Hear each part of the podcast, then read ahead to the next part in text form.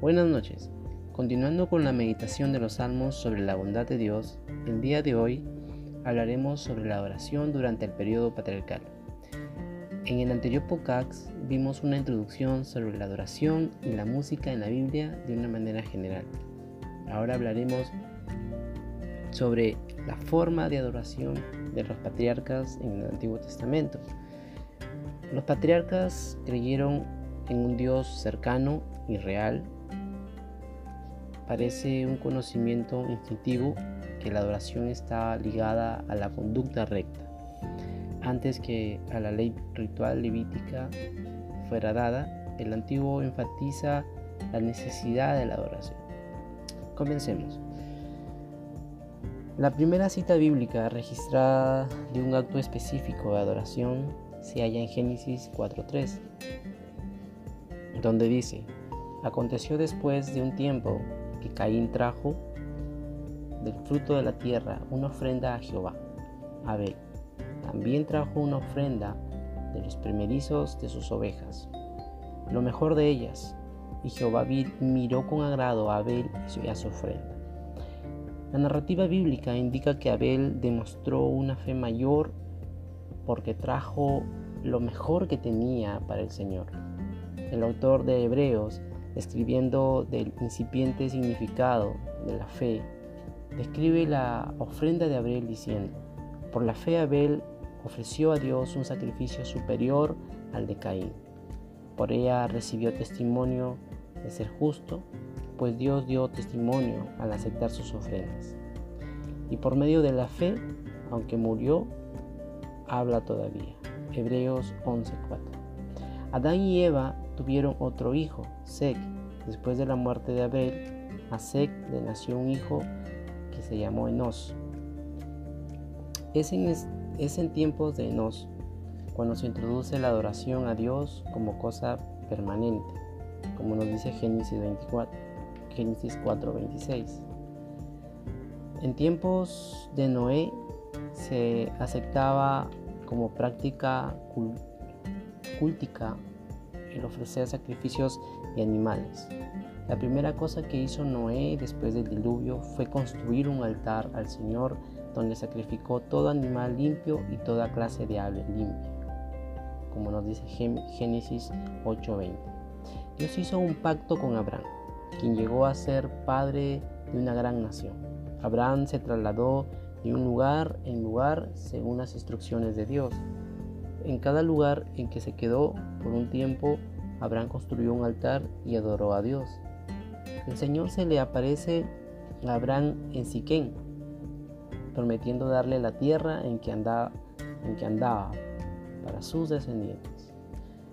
En agradecimiento a Abraham, edificó ahí un altar a Jehová, quien se le había aparecido, como nos dice Génesis 12:7. Después se trasladó a la región montañosa al oriente de Betel y ahí edificó un altar a Jehová e invocó el nombre de Jehová, como nos dice Génesis 12:8. Abraham comprobó su fidelidad y obediencia a Dios cuando estuvo dispuesto a sacrificar a su hijo Isaac en respuesta al mandato de Dios. Dios respondió a la fe de Abraham previendo un cordero para el holocausto, como nos dice Génesis 22.8. Isaac continuó la práctica cultica de su padre construyendo un altar en Berseba e invocando el nombre de Jehová, como dice Génesis 26, 24, 25. El Antiguo Testamento registra numerosos encuentros de adoración a Dios por parte de Jacob. Viajando de Berseba hacia Arán, Jacob pasó la noche en un lugar donde soñó que Dios se le aparecía por medio de ángeles subiendo y bajando en una escalera que llegaba al cielo. Jacob despertó y dijo con confianza, ciertamente Jehová esté presente en este lugar y yo, no lo sabía. Génesis 28, 16. Jacob tomó la piedra que había usado como cabecera, la levantó como memorial al Señor y derramó aceite sobre ella. Le puso por nombre Betel, como nos dice Génesis 28, 18, 19. Después de la reconciliación de Jacob con Esaú, Dios le instruyó a volver a Betel, vivir ahí, construir un altar y realizar el ritual de purificación y cambiarse de vestiduras, como nos dice Génesis 35, 1, 4. Aunque primitivo en todo lo formal, el aspecto de adoración familiar se ve cuando Jacob ordenó a su familia que fuera obediente a los mandamientos de Dios, como nos dice Génesis 35.2. Los patriarcas creyeron en un Dios cercano y real. Parece un conocimiento instintivo que la adoración estaba ligada a la conducta recta, antes que la ley ritual levítica fuera dada. El antiguo enfatiza la necesidad de la adoración. Hay que dejar constancia de que la adoración de los patriarcas en el Antiguo Testamento era diferente de la de sus vecinos paganos. La adoración de los paganos se basaba en la agricultura y en los ritos de la fertilidad. Para los patriarcas, la adoración consistía en la construcción de altares, en el sacrificio de animales sin mancha y en visitas de los representantes de Dios. Así hemos culminado este tiempo de, análisis y le animo a, seguir oyéndonos, pues continuaremos con, la meditación, ya que así en tiempos difíciles eh, eh, eh, te invito a meditar en estos salmos que exaltan la bondad de Dios y así puedan refugiarse en esta verdad. Bueno es el Señor, el refugio en el día de la angustia y protector de los que en Él confían. Nahum 1.7. Ahora comenzaremos con la meditación. Día 6. Salmos 49. Pero Dios me rescatará de las garras del sepulcro y con él me llevará. Salmos 49:15. Cuando ¿cuánta plata para salvar un alma? El salmista argumenta que los ricos de este mundo están en realidad en peor posición que los pobres. Los ricos confían en sus riquezas, pero mueren de todos modos, como los animales. Ninguna cantidad de dinero puede salvar sus almas. Los justos son los verdaderos ganadores, porque ellos se enseñorearán de los ricos en la vida futura. Por tanto, no hay razón alguna para envidiar ni temer a los ricos. Podemos también leer Mateo 16, 26 y Santiago 5, 1 al 5, que nos habla, nos habla sobre el tema de no temer a los ricos y de regocijarse en el Señor. El Salmo 49 se categoriza como un salmo de sabiduría. Cuando observamos que los malvados prosperan y son una amenaza para nosotros, ¿Cómo podemos responder? ¿Debemos temer? Los hijos de Coré nos llaman a reflexionar sobre este temor a la luz del fin que les espera a todos, independiente de su supuesto éxito en esta vida. La cruda realidad a la que nos señala el salmista es que todos moriremos y esa muerte empareja el terreno de todos. Quizás durante esta vida algunos prosperarán más que otros. Y quizás aún por medios corruptos. Pero la muerte los espera. La muerte es juez de todos, exponiendo en que han confiado durante su vida. Muchos confían en sus riquezas, suponiendo que por haber logrado mucho en esta vida, serán recibidos por Dios en la próxima pero esto es denominado como vanagloria. Confiar en cualquier cosa producida por nuestras manos, ya sea dinero, trabajo o buenas obras, es establecer nuestra vida y nuestro futuro sobre la arena. Cuando la vida es vivida así, el sepulcro se volverá a nuestra casa para siempre.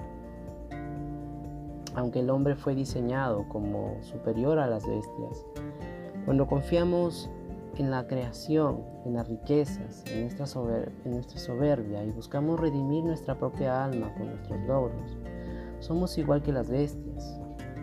El autor afirma de nuevo en el último versículo que esta vanagloria, sin entendimiento, resulta en que el hombre sea como las bestias. Entonces, ¿cuál es este entendimiento que podrá rescatar al hombre de morir igual que las bestias? La respuesta la encontramos en el versículo 15 de este Salmos. Pero Dios se rescatará de las garras del sepulcro y con él me llevará. Es fácil pensar que en medio del sufrimiento y pobreza deberíamos ser más como la gente próspera. Rápidamente volcamos nuestra atención a las maneras en las que el mundo soluciona su vida. Intentamos redimir nuestra propia vida con riqueza, salud y felicidad cuando todas esas cosas son temporales y todos nuestros logros y bienes se desvanecerán. En medio de la pobreza, del dolor y de la enfermedad, cuando observamos a nuestro alrededor y los demás son ricos, saludables y felices, no podemos caer en la tentación de emular al mundo. Nuestra única opción es arrojarnos sobre la bondad de Dios. El Redentor no es una cuenta bancaria ni un reporte de salud, sino que es Dios, con manos clavadas la tumba vacía. La única esperanza de que podamos evitar que el sepulcro sea nuestro hogar para siempre es confiando en Él, quien ha conquistado el sepulcro y la muerte. No codicies el éxito o la prosperidad de tu prójimo. Por el contrario, ora para que tanto tú como Él puedan saber dónde se encuentra la verdadera riqueza. En Dios, quien redime nuestra alma del sepulcro y nos recibe para siempre. De lo contrario, tanto nosotros como nuestro prójimo podríamos terminar igual que las bestias, muertos para siempre. Este material está disponible gratuitamente con la única finalidad de ofrecer lectura edificante a todos aquellos hermanos y hermanas que no tienen los recursos económicos para adquirirlo. Si usted es alguien financieramente privilegiado, utilice este material para su evaluación y si es de su gusto, bendiga al autor, editores y librerías con la compra del libro. Este es un extracto del libro de Harold L. Wilmington titulado Comprendido Manual Portavoz del Salmos de Editorial Portavoz P.O.Box 2607 Grand Rapids, Michigan 4951, Estados Unidos. O visítenos en www.portavoz.com. El libro Gustav y Beck 30 meditaciones en los salmos sobre la bondad de Dios del grupo editorial BIH Nat Beach TN 372 3, 4 y agregamos a esta serie de meditaciones sobre la bondad de Dios el libro Comentario Bíblico Mundo Hispano, el tomo 8 de los Salmos, de Editorial Mundo Hispano, o visítenos en www.editorialmh.com, apartado postal 4256 El Paso, Texas 79914, Estados Unidos. Gracias por seguirnos en las redes sociales y les animo a meditar en cada uno de estos salmos que exaltan la bondad de Dios de una manera simple y profunda. En el próximo podcast estaremos hablando sobre la oración desde Moisés hasta la monarquía. Hasta la próxima.